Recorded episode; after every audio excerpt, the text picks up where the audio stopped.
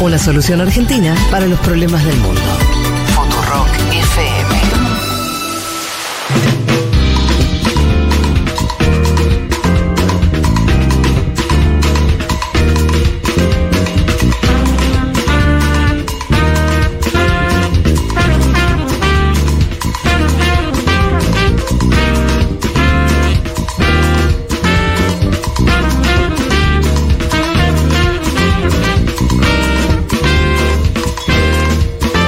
Estamos de nuevo.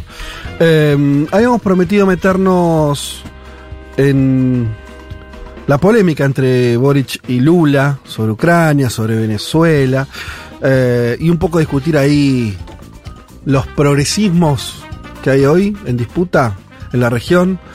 Eh, no sé si la palabra le, le entra a todos. Yo creo pero que bueno, sí. ¿Sí? Bueno, a Boric y a Lula sí. A ver, No pondría otro, ni a Venezuela, Nicaragua. No, pero me parece que la actitud de Boric, uno después puede opinar qué le parece lo que dice Boric. Y de hecho lo vamos a escuchar. Pero me da la sensación de que está buscando un liderazgo dentro del progresismo sudamericano. Ajá. No te diría confrontando con los liderazgos previos, pero sí sumando otra tonalidad, si querés. Em, voy a explicar dónde pasó esto. Hubo esta semana en Bruselas la cumbre Sí. entre la Unión Europea y la Comunidad de Estados Latinoamericanos y Caribeños. Hablo de la CELAC. Primera cumbre de los dos bloques en ocho años. Y Ursula von der Leyen anunció 45 mil millones de euros en proyectos vinculados a nuevas tecnologías y energías limpias. Es decir, anunció un paquete de dinero de plata. Después, a última hora de esta columna, lo vamos a vincular con China esto. Ok. ¿Sí? Porque se da cuenta Europa de que la presencia china en Sí. América Latina es cada vez más fuerte. Y el propio Lula tiene también una posición sobre eso. Pero vamos a escuchar primero a Gabriel Boric y el audio, la oralidad de Boric que disparó la que Lula le conteste. La respuesta de Lula. Claro, en una conferencia de prensa posterior, no le contestó en el momento ese. Ok. Le preguntaron a Lula sobre estos dichos Sí. de Boric que vamos a escuchar ahora y Lula habló. Pero escuchemos a Gabriel Boric.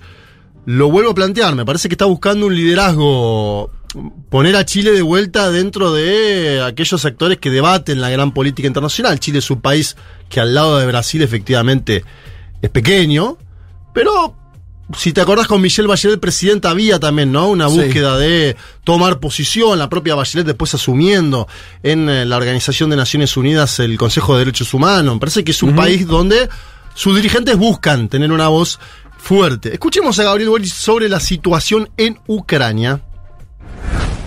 que la declaración conjunta está trabada hoy día porque algunos no quieren decir que es la guerra contra Ucrania. Estimados colegas, hoy día es Ucrania, pero mañana podría ser cualquiera de nosotros. En esto no dudemos por complacencia que se puedan tener en uno u otro momento con algún cualquier líder. Da lo mismo si cae bien o cae mal el presidente de un país. Lo importante es el respeto al derecho internacional. Y acá se ha violado claramente el derecho internacional, no por las dos partes, por una parte que es invasora, que es Rusia. Y eso yo creo que es importante que lo digamos claramente, para poder avanzar en acuerdo. Bien, ahí estaba. Esta fue la declaración por la cual después le consultan al presidente de Brasil. Primero marco la posición del presidente de Brasil. Uno, es una voz importante porque es el que está fungiendo de articulador, Lula. Lo vimos en los encuentros de la CELAC en Buenos Aires, el encuentro del presidente sudamericano que hubo en Chile, en el cual estuvo invitado a Gabriel Boric, pero también Nicolás Maduro Moros, donde afloró la discusión en torno a la situación en Venezuela. Acuérdense que Boric plantea la situación de derechos humanos en Venezuela, después Lula dice que había mandado al canciller, ex canciller Celso Morim a ver la situación particular en ese país, luego vino lo de María Corina Machado, etcétera, etcétera. Es un tema que va a estar cada vez más presente también el de Venezuela porque hay elecciones primarias de la oposición este año y porque está inhabilitada María Corina Machado. Lula habló en la cumbre sobre el tema de Ucrania, atención, cese inmediato de hostilidades y paz negociada, dijo. Esta es una posición diferente a la de Boric, que es una condena inequívoca al Kremlin, pero también es diferente a la de Cuba, Venezuela y Nicaragua. ¿Sí? Cuba, Venezuela y Nicaragua creen que la operación especial que comanda Vladimir Putin en suelo ucraniano Está bien. está bien. es ¿sí? defensiva. Claro. Bien, Bien. ahí podríamos ver, decir, podríamos ver a Lula en el medio. Algo que efectivamente, si vos querés ser un articulador, eh, tenés que hacerlo también, ¿no? ¿Tenemos para escucharlo, Lula? ¿Querés escucharlo a Lula? Sí, claro. A ver, dale. Não tenho por que concordar com o Boric, é uma visão dele. Eu acho que a reunião foi extraordinária. Foi extraordinária a reunião. Possivelmente, sabe, a falta de costume de participar dessas reuniões faça com que um jovem seja mais sequioso, mais apressado. Mas as coisas acontecem assim. Eu já tive a pressa do Boric. Eu, no meu primeiro ano de mandato, eu ia para uma reunião do G7, que eu fui convidado em Evian, e eu queria que as coisas fossem decididas tudo ali naquela hora. Não tem que decidir, porque o Brasil precisa, tem que decidir. Não, mas ali não é só interesse do Brasil. Ali, ontem a gente estava discutindo a visão de 60 países. Eu acho que a reunião sobre a Ucrânia foi, sabe, no momento certo, no tempo certo, o, sabe, não, não teve nada que a gente já não soubesse. Não teve nada que a gente já não soubesse. Então, eu, sinceramente, possivelmente, porque deve ter sido a primeira reunião do BORC da União Europeia com a América Latina, ele tem um pouco mais de ansiedade que os outros. Bueno, para mí bastante, diría confrontativo, ¿no? Eh, fue y atacó al tema, Lula. Dice, no tengo por qué concordar con Boric, es una visión de él. Yo pienso que la cumbre fue extraordinaria. Posiblemente la falta de costumbre de participar en estos encuentros hacen que un joven sea más sediento y apresurado. Pero las cosas son así. Y acá, se, acá abre el paraguas, Lula. Pícaro, dice, yo ya tuve el apresuramiento de Boric, fue en una cumbre del G7 en Evian, en mi primer año de mandato, yo quería que todo se decidiera en aquel momento. Claro.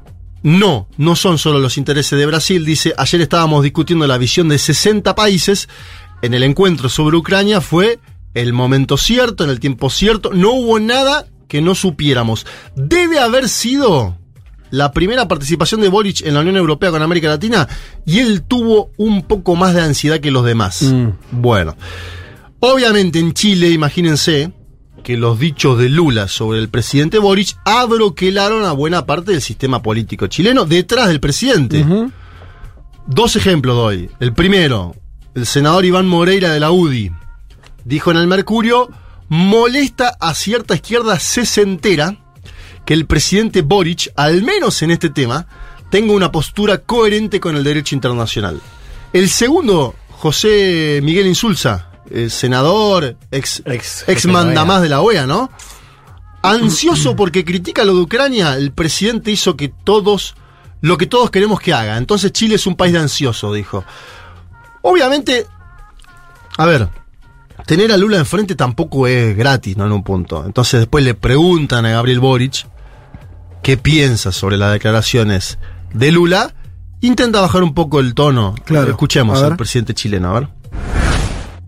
No, no me siento ofendido, me siento muy eh, tranquilo. Las veces que he tenido la oportunidad de conversar con él, tengo la mejor impresión. Creo que somos de la misma familia política y hoy día podemos tener matices en torno a esto, pero la posición de Chile es una posición de principios eh, respecto a la importancia de la defensa del derecho internacional y en esto yo creo y tengo la profunda convicción que tenemos que ser categóricos, tenemos que ser claros, no podemos eh, dejar ningún espacio a la duda y eso yo creo que es algo que a la larga, eh, a, los ojos de, de la historia envejece bien. Bueno, ahí estaba, ¿no? Eh, Boric bajando un poco eh, los, los decibeles, si crees. Para mí tiene total lógica, ¿no? En un punto. Si el otro contestó, que vos bajes, ¿no? Siendo el presidente de Chile, digo, y que también tenés problemas domésticos. Yo creo que hay una búsqueda igual de Boris de posicionarse como eh, dirigente potente en una América Latina donde los liderazgos son difusos hoy, ¿no? Sí. Eh, y, y que él cree, yo creo que él cree efectivamente que tiene una posición determinada Bueno, sobre eh, sí. Ucrania, sobre Venezuela, sobre Nicaragua, donde también ha intervenido mucho, ¿no? Creo que es una posición ideológica. Sí. Yo coincido con vos, eh, creo que, que es así, digamos, que, que, que no creo que sea inventada. También creo que Boric se ha buscado posicionar no sé si a nivel regional o a nivel global, digamos, pero justamente como un, esta idea de líder de nueva izquierda que, que mira a Venezuela y Nicaragua de manera más crítica que el resto, ¿no? O sea, de hecho, a juzgar por la aclamación que ha tenido en sectores que miran a América Latina desde afuera, parece irle bien, ¿no? En el sentido de que parece eh, un poco eh, protagonizar un poco esa, esa narrativa. Ahora, sí creo que hay algo que marca eh, esta falla ah, en términos de, de posicionamiento, que es que el Frente Amplio no tiene política exterior, nunca la ha tenido. Y lo ha delegado todo en el Partido Socialista. O sea, que de por sí tiene una ¿eh? política exterior eh, que nunca se encuadró en, en la política exterior que compartían los gobiernos, digo, de Lula, el kirchnerismo acá, Correa en Ecuador, o sea, de hecho... el Partido Socialista, decís, Sí, históricamente. identitariamente, claro. vos Sí. sabés, mira, eh, tuve que leer para el libro la- las memorias de Lagos, que, que fue eh, presidente de Chile en un momento muy particular porque él deja el cargo en 2006, con lo cual él, ah, son seis años, ve todo el ascenso de Lula, Sí. de, de- de Néstor en su momento, Sí. de Correa y de Evo. De ¿no? Evo, sí. Y vos sabés que hay como una mirada, porque el tipo se identificaba mucho en la tercera vía eh, socialdemócrata europea, Sí. que además también tiene mucho que ver con la historia del socialismo, de esos, de esos jerarcas del socialismo, porque son tipos exiliados, recuerdan, por la dictadura de Claro. Pinochet, en Europa traban vínculos Sí. con la socialdemocracia. Entonces, vos los ves, los, los lees, eh, analizando, y analizan como parte de la tercera vía europea, Claro. con tipo Tony Blair, ¿me entendés? Sí, y sí. identitariamente, no es el caso tanto de Bachelet, pero que Bachelet tenía cierta distancia. O sea, identitariamente hay una cosa como muy de, también de tercera vía, o sea, no estando en la derecha, pero al mismo tiempo queriendo siempre correrse Sí. de eh, la mirada, si querés, más de la patria grande. Y yo creo que un poco Quizás Boris también adhiera a eso, pero creo que el, el gobierno termina heredando esa visión y esa identidad de política exterior más Acuerdo. socialista que hasta inclusive quiere diferenciarse activamente de posturas como la de Lula. Hay una cosa más que yo agregaría, que es, y que lo dicen, lo interesante es que lo dicen ambos, eh, tanto Lula como Boric, que es, Boric termina diciendo, estos son mis, eh, Guillermo Moreno, mis principios y mis valores, ¿no? Eh, y Lula habla de otra cosa. Lula habla de conveniencia, Lula habla de unión de, habla de los 60 países, de unificar una posición. Parece que lo piensa en términos también de intereses nacionales o regionales. En Boris no aparece eso, no aparece No. como una cuestión más dogmática e ideológica. Sí. Esto, esto- esto está bien, esto está mal.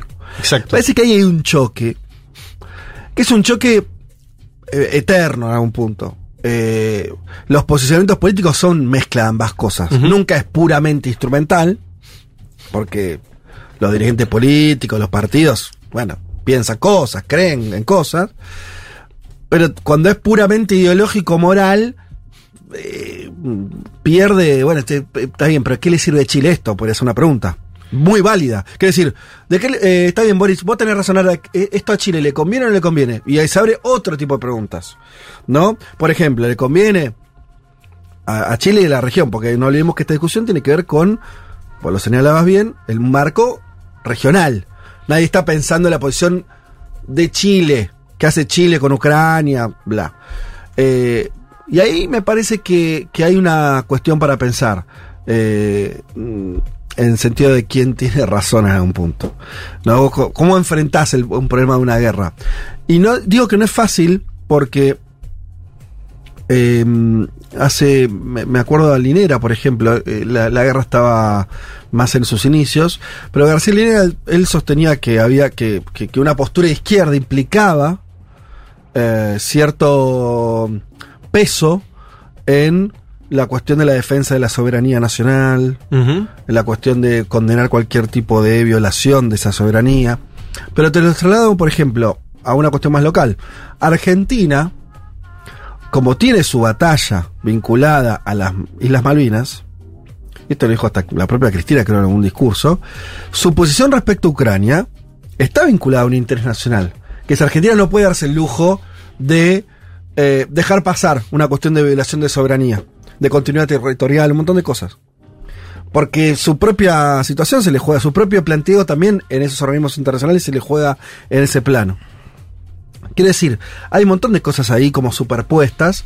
Yo me hago la pregunta también que me parece es lo otro que están discutiendo en el fondo, me parece a mí, me parece a mí, que es en un contexto de guerra cuasi global, mundial, bla, eh, nuestra región tiene que alinearse, tiene que mantener autonomía.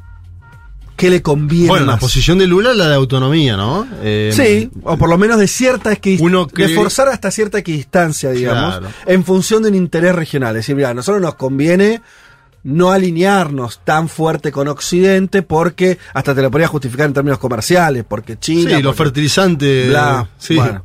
Eh, ahora hay todo un sector que yo no sé si Boric no entra ahí, por supuesto que la derecha en general de la región, la cualquiera que agarre sí. Ahí lo que trae Juan Elman respecto al Partido Socialista como alguien que siempre miró también un poco desde una visión más europea de, de, de- de- de socialdemocracia. Sí, ¿qué, piensa Boris respecto a eso? ¿no? Si, ¿Qué le conviene a la región más allá de lo que está bien y mal? Más allá de la cuestión ideológica. Corramos un poco, veamos esto cómo funciona en términos de conveniencia.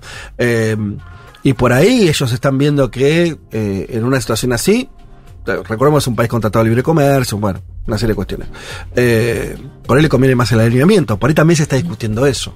Sí, eh, me parece bueno lo que planteaba Juan de lo- la política exterior de cada uno, ¿no? Uno puede tender a creer que Lula, con un consejero como Celso Amorim, puede tener una visión eh, más equidistante de los eh, países en el conflicto. El otro punto que quiero meterme, y si les interesa nos metemos ahí, tiene que ver con Venezuela. ¿Por qué? Venezuela, acuérdense ustedes, es el gran tema que lleva a Gabriel Boric a la cumbre de presidentes sudamericanos, el día después de que Lula se encuentra con Nicolás Maduro Moros en el Palacio de Plan Alto, donde Lula tiene una frase sobre las narrativas de Venezuela y demás que Boric contesta en la plenaria de eso. Acuérdense que en ese mismo momento em, sale una nota en Folia de Sao Paulo de Mónica Bergamo, una periodista que tiene acceso privilegiado a fuentes del gobierno de Lula, donde era muy cruda la nota. Decía, Lula ve a Boris rehén de la derecha chilena en Sí. el posicionamiento sobre Venezuela. Bueno, lo marco como de antecedente, pero además porque en esta cumbre Unión Europea, CELAC, hubo una mesa sobre Venezuela específica, concreta, donde estuvo por parte de la oposición venezolana Gerardo Blaid, lo comentábamos antes, es uno de los operadores políticos de la plataforma unitaria, y atención, fue la vicepresidenta venezolana, Delcy Rodríguez. Ajá. Sí, fue. Participaron Lula, participó Celso Amorín. El abrazo, vean el abrazo de Lula con Delcy Rodríguez. Me parece que hay un dato significativo para pispear a aquellos que les interesa la gestualidad en las cumbres, ¿no? Em, el presidente de Colombia, Gustavo Petro, Alberto Fernández, Ma- Emmanuel Macron. Antes Macron no estaba, ¿no? En esta, en esta cocina sobre Venezuela. Se sumó en los últimos meses. Y el mandamás de la política exterior de la Unión Europea, del cual ya habló muchas veces en este programa, Juan Elman, que es Josep Borrell, ¿no? Que es un hombre del Partido Socialista, además, del sanchismo. Lula habló, eh, posterior a la cumbre de la Unión Europea, CELAC, sobre la situación en Venezuela actual. Me parece que está bueno traerlo porque esto va a ser un eje también posible de conflicto entre los progresismos latinoamericanos. La opinión sobre el Venezuela y la opinión sobre las primarias que tiene que haber en eh, la oposición venezolana. Escuchemos esto y después nos voy a meter brevemente con algo de China que me interesa. A ver, Lula. Situação da Venezuela vai ser resolvida quando os partidos na Venezuela, junto com o governo, chegarem à conclusão da data da eleição, sabe? E chegar à conclusão das regras que vão estabelecer as eleições. E, e com base nisso, o compromisso de que ah, ah, as punições impostas pelos Estados Unidos começam a cair. Sanções absurdas em que a Venezuela não pode mais lidar com o dinheiro seu que está nos bancos de outros países. Dice Lula, la situación de Venezuela se va a resolver cuando los partidos, con el, junto con el gobierno, lleguen a la conclusión de la fecha de la elección, algo que todavía no está. Fíjense que Venezuela vota el año que viene, pero no sabemos la fecha en el Claro. calendario, no está. Es de las pocas elecciones que hay el año próximo que no sabemos en qué momento suceden. Y dice, y de las normas generales de la misma. Con Claro. base en eso, el compromiso de que los castigos impuestos por Estados Unidos comiencen a caer. Pide Lula, algo que tampoco pasó, ¿eh? Acuérdense la mesa de México. No sucedió la caída de las sanciones por parte de los Estados Unidos de América. Y él dice, sanciones absurdas como que Venezuela no puede usar su dinero que está en bancos de otros países. Bueno, lo contamos el otro día con, con la cuestión de también de la subsidiaria de PDVSA. Claro, Citgo. De Citgo en Estados Unidos, el, el- el oro en, en el Banco de Inglaterra y demás. Hay una propuesta que surgió en esta mesa Mm. De que se vuelvan a juntar el 11 de noviembre próximo. Parece lejana la fecha, ¿por qué? Porque la primaria opositora debería ser en octubre. Y acá yo pongo una pregunta. ¿Qué pasa si el CNE venezolano no habilita la primaria opositora sui generis? Porque el- la primaria opositora la quieren armarla igual, Sí. quieren que esté María Corina Machado igual.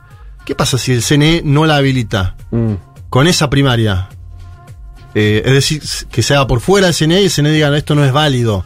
Bueno, es algo para, diría, especular. El otro punto que hay que ver sobre Venezuela son los encuentros que hay entre Jorge Rodríguez y el asesor de Biden, el colombiano Juan Sebastián González, en Qatar. Sí. Consulté con varias fuentes que me dicen Qatar es el nuevo jugador, ya no tanto Irán, Qatar es el nuevo jugador que intenta, por negocios petroleros, que se vuelva la- las a- posiciones. Exacto. Esto es otro, viste, otro dato significativo de Qatar, el país que organizó el último mundial. eh, y el último punto, y acá pongo la cuestión china, es la siguiente. Lula lleva la.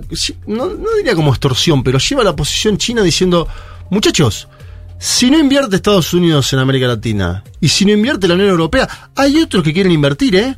Así que pongan la tarasca, dice. Escuchemos este último elemento de Lula que me parece que es interesante para pensar el demoradísimo acuerdo entre la Unión Europea y el Mercosur. Sí. Que él dice que hay chantaje, que, bueno. Escuchemos esta parte, a ver. As pessoas estão percebendo que ninguém está mais deserdado no mundo, ninguém está mais abandonado no mundo. Se os Estados Unidos não quer fazer investimento, tem gente que quer. Se a Europa não quer fazer investimento, tem gente que quer. Então, como nós estamos na era da competitividade, sabe, as pessoas precisam entender que é preciso disputar e a América Latina é um mercado muito importante para a União Europeia. Dice Lula, se está percibiendo que nadie está más abandonado en el mundo. Si Estados Unidos no quiere invertir, hay otros que quieren. Si Europa no quiere invertir, hay otros que quieren. Como estamos en la era de la competitividad, las personas tienen que saber que es preciso disputar y América Latina es un mercado muy importante para la Unión Europea. Es un Lula que dice, chicos, pongan la tarasca, que en parte lo hizo porque Ursula von der Leyen dice, anuncia 45 mil millones de euros en proyectos vinculados a nuevas tecnologías y energías limpias, les está diciendo, cuidemos este vínculo porque si no, nosotros tenemos un gran jugador, yo Sí. ya estuve en Beijing, casi que les, les plantea eso. Me da la sensación que en el posicionamiento de Lula sobre la situación en Ucrania también cumple ese papel, el papel BRICS, Fede. Y con Ajá. esto termino. Acuérdense, Brasil tiene a la presidenta del Banco de los BRICS. Brasil está en los BRICS. Sí. Por eso también Lula tiene una posición más equidistante, si se quiere. Chile no tiene, no está en los BRICS. Seguro, en ese sentido está más libre Boric. Por eso yo decía que lo que, lo que está chocando es una Sí. mirada de principios y valores, eh, como lo mismo lo expresó Boric, y de Lula lo que, lo que estamos, lo que él mismo expresa son necesidades de articulación, necesidades de eh, intereses regionales o nacionales Sí. que defender. Ahí donde veo, me parece un poco para comprender, porque también la distancia no es solamente eh, antojadiza, sino que me parece que se planta sobre esas Y realidades. además que Brasil es un global player, ¿no? Es un jugador global. Claro. Y Chile no lo es. Chile lo que está buscando es eh, aumentar su influencia, podríamos decir, en América Latina y también con esto tener la simpatía de los progresismos europeos, que este es el otro dato significativo, ¿no? la, la posición de Gabriel Boric, como bien mencionaba eh, Juan, que es subsidiaria de la posición eh, del Partido Socialista en términos de política exterior, es simpática a los progresismos europeos. Yo notaría algo más. Sí, a ver. Ya no con, con, con el tema Ucrania, que por ahí queda más lejos, es en un punto, qué sé yo.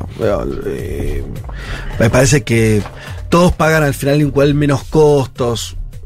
Venezuela es un país de la región, Sí, es un país grande de la región, importante, que tuvo todo un éxodo Muy grande. de población que derramó en todos los países de Sudamérica. Me parece que ahí también pasa otra cosa, que es que nadie sabe bien qué hacer con Venezuela. En principio, esto lo dijimos siempre acá, también son mis principios y valores. Siempre hay que pensar que, eh, como primer dato, es que las sociedades y los países tienen que resolver sus cosas en forma... eh, autónoma. Sí, que- con, con su propia, ejerciendo su propia soberanía política, como primer aspecto. Pero obviamente que hay un debate y en los años, vos recordabas, eh, no, Juan hablando de, de Lagos, el 2006, ampliémoslo hasta el 2010, hasta la muerte de Chávez, bla, todo eso. Bueno, había, se, había una, si bien había diferencias, siempre hubo diferencias, Siempre. Siempre, entre sobre todo Lula y Chávez. eh, había tensiones y diferencias. Incluso entre Lula y Evo, no sé. Pero todos se reconocían como parte de un mismo proceso. Ujú. Me parece es un dato importante. Todos se reconocían parte de un mismo proceso. Es verdad, con la excepción de Chile, siempre los que trabajamos lo de América Latina y el auge de la izquierda de América Latina a partir de los años 2000, Nunca lo nombrábamos. lo de Chile, claro, era una. Bueno, Chile es parte. Bueno, no, porque en realidad Claro. sus gobiernos progresistas vienen de, de antes y tampoco. Bueno, etcétera. Pero sacando a Chile, el resto conformaba una especie de familia ideológica y una familia. Y en términos de proceso se sentía así. Las elecciones ocurrieron todas en el mismo momento. Sí. Los problemas y las soluciones se parecían tanto Brasil como Argentina, como Venezuela, como Bolivia generaron formas de ingreso para los que eran excluidos y los incorporaron de distintas maneras. Bueno. Y eso se quebró en un momento. Eso me parece lo otro que pasó. Eh, por distintas raz- razones que sería largo acá, hoy tenés otro mapa, ¿no? Y tenés a, a Venezuela que queda en una situación mucho más aislada. Eh, eh, ni hablar caso Nicaragua y eso, pero me parece que tampoco era en- tampoco habían entrado. No era decisivo en aquel momento, ¿no? Hablemos de Venezuela, que a es un país 16. muy relevante, que tuvo. Bueno, Entonces, claro. En ese sentido, me parece que también cambió algo. Eh, diría de raíz. O sea, me parece que hoy ya, si vos pensás el proceso político de la izquierda en Brasil, del PT, de Lula, ¿qué vinculación tiene hoy con la dinámica del chavismo en Venezuela? Ninguna. La verdad, me parece a mí. O sea, son cosas que ya son, van por carriles distintos. Tienen preocupaciones distintas. Digo, en Venezuela están viendo si dejan participar o no a los opositores, para eso, simplificarlo mucho. En Brasil la discusión es otra. En Argentina la discusión es otra. En Bolivia tenía la discusión hasta también es otra. Entonces, me parece que eso ya se corrió a otro lugar. También eso habla, me parece, permite a un Boric, ¿no? Como ser mucho más este eh, crítico y sentirse totalmente alejado de ese proceso, porque me parece que también ocurrió con, con los demás gobiernos. Sí, hay que ver qué, qué tiene en común hoy, porque claramente uno ve mm, cosas en común vinculadas a la cuestión ideológica y a la cuestión de los desafíos que tienen en términos de oposición. Pero después me parece que hay una cuestión de proyectos en ellos que no está tan clara hoy que se comparte. No. Digo, está claro que Venezuela está fuera por el tipo de coyuntura que tiene. Pero aún en coyunturas críticas para los progresismos compartidas, Argentina y Brasil, aunque son muy distintos, pero digo, tienen cosas en común, eh, uno por la positiva ve muy poco. Y creo que la diferencia era que en ese momento vos tenías cosas en términos de a favor, ¿no? Vos decís Positivas. que hoy también hay poco vínculo entre el, eh, Argentina y Brasil. entre Sí, Argentina así políticos? como un ejemplo, le podés sumar Bolivia, Sí. Ecuador, digo, a lo que hoy es antes, en ese proyecto compartido había un anhelo, una, una visión de futuro positiva a favor, que los unía. Que igual quizás también tardó un par de años en verse, eso también es otra Sí, cosa. Vos un poco lo decías bien, Sí, o sea, eh, había ciertas ripieces, ¿te acordás con Lula y Chávez al Sí. principio? O sea, no, no estaba tan claro la idea de la familia del proyecto. Lula y Kirchner. Pero se fue Lula y conformando. Eso en algún momento termina pasando, digamos, y no solamente por lo- Correa, suponemos claro, también. y no solo por lo que tienen en contra, que eso es lo que hoy está, sino por cosas que compartían a favor, por un proyecto, anhelos, en fin, deseos. Bueno, porque eran procesos que estaban a la ofensiva en algún punto. Ahora son todos procesos que están, a la defensiva. Bueno. el propio Lula está a la está viendo, no, negociando con el Congreso a ver si no lo bloquean. Quiere decir, sí, es- se corrió toda una fase defensiva muy fuerte. Y eso te, te explica un poco esas cosas, digamos, por qué Chile, quizás no, más allá de las cosas que explicamos antes, por qué no, no se ve a sí mismo como parte de ese proceso, o, o, por ejemplo, no, no le interesa formar parte de CELAC, por ejemplo, Mm. ¿no? Eh, y al mismo tiempo, cómo cada uno de esos líderes, líderes o partidos, dependiendo del caso, no se piensa en Ecuador, están muy volcados hacia adentro. También esa cosa defensiva les saca mucho peso Sí. a la cuestión exterior, eh, digamos, mucho más eh, importante al contexto doméstico que antes quizás. Sí, una etapa muy marcada por las urgencias internas, ¿no? La, la que estamos viviendo y que efectivamente es muy diferente a aquella etapa, bueno, con boom de commodities, eh, una estabilidad macroeconómica, ¿no? Diez años de estabilidad, podríamos decir. Ahora estamos en cuatro años de crisis, cuatro años de crisis de otro gobierno. Está, está así América Latina. Bueno, me parece que hay algo interesante del debate Lula-Boric que intuyo que puede seguir en los próximos meses y años. Dentro de cierta cordialidad, ¿no? Como bien terminaba el propio Boric el, el- el audio, ¿no? Dentro de cierta cordialidad porque creo que lo sigue viendo como Ah, un, sí, un claro. tipo que estima, digamos. Bueno, sería mucho decir, ¿no? Que pronto Boric se, se- lo trate, lo destrate a Lula. Eh, todo puede ocurrir. Sería mucho decir. Sí, sí, sí. Dada la diferencia, por lo menos hasta ahora, de trayectorias. Y además porque hay una vinculación, porque en ese sentido Lula, fíjate lo, lo, lo, lo que logró Lula en ese sentido. Lula sigue siendo un tipo respetado en Venezuela, en Chile, En Argentina, en Uruguay. Me refiero a, la- a los progresismos, a las izquierdas en cada uno de esos países, ¿no? Eh, en Colombia, no sé. O sea, logró eso, ¿no? Eh, bueno, en fin, bastante para, para conversar. Acá no, nos consultan algunas cuestiones. Eh, se preguntan por acá si la posición de Boric no responde a un intento de generar un frente interno más sólido adentro de Chile de cara a una coyuntura negativa respecto a su gestión. Algo de eso hay, pero yo diría, nunca eso te balancea. La verdad que una posición un poco más crítica con, Ucr- con Rusia no es que le va a hacer cambiar el mapa interno, ¿no? Eh, sería... No, no, no tiene esa productividad. Pero algo de eso Sí, hubo declaraciones que las, las mencionábamos, ¿no? Sí, sí, vos lo, lo hablaste de los apoyos de parte de la U y de la derecha.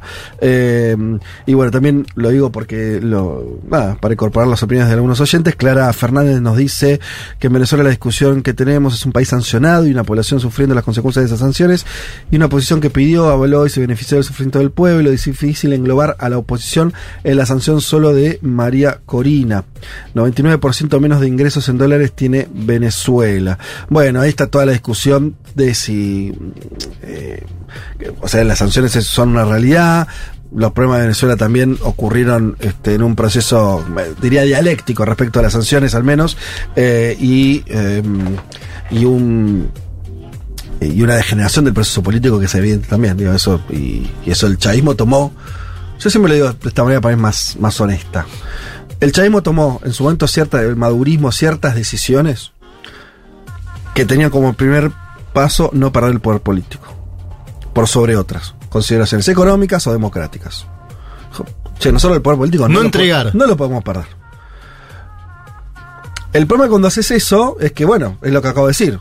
Vos, eh, una vez que decides eso, vas a pagar un, montón de costos. El proceso va a empezar a pagar un, por- un- un montón de costos en términos de apertura, en términos de, de calidad. De, parece- parezco una ONG. En, términos democráticos, en términos de- de funcionamiento de la democracia interna, de la participación de la oposición, de la calidad de vida de los ciudadanos. Bueno, empezás a tener una serie de problemas que terminan siendo problemáticos y sobre esa debilidad es donde también se apoya después las sanciones de Estados Unidos, que obviamente Estados Unidos es un enemigo de Venezuela desde que asumió Chávez, eso está claro, hay mil elementos para, para sostenerlo. Este, pero bueno, me parece que esa es la explicación un poco más, más global. En fin, ¿algo más, Juanma, para cerrar? No, no, no, vamos a seguir atentos a, a los acontecimientos, como dice un tuitero. Está muy bien, de acá nos vamos escuchando. Uy, qué temazo. ¿Qué es, Juanma? A ver. Este es Moyo. Esto es dividido, sí. ¿Sábado? Sábado, señor, ¿Viste? muy bien. ¿Cómo conozco esta banda, eh? Con la participación de especial de Gillespie, la trompeta Mirá. que le da un colorcito hermoso. Ya venimos.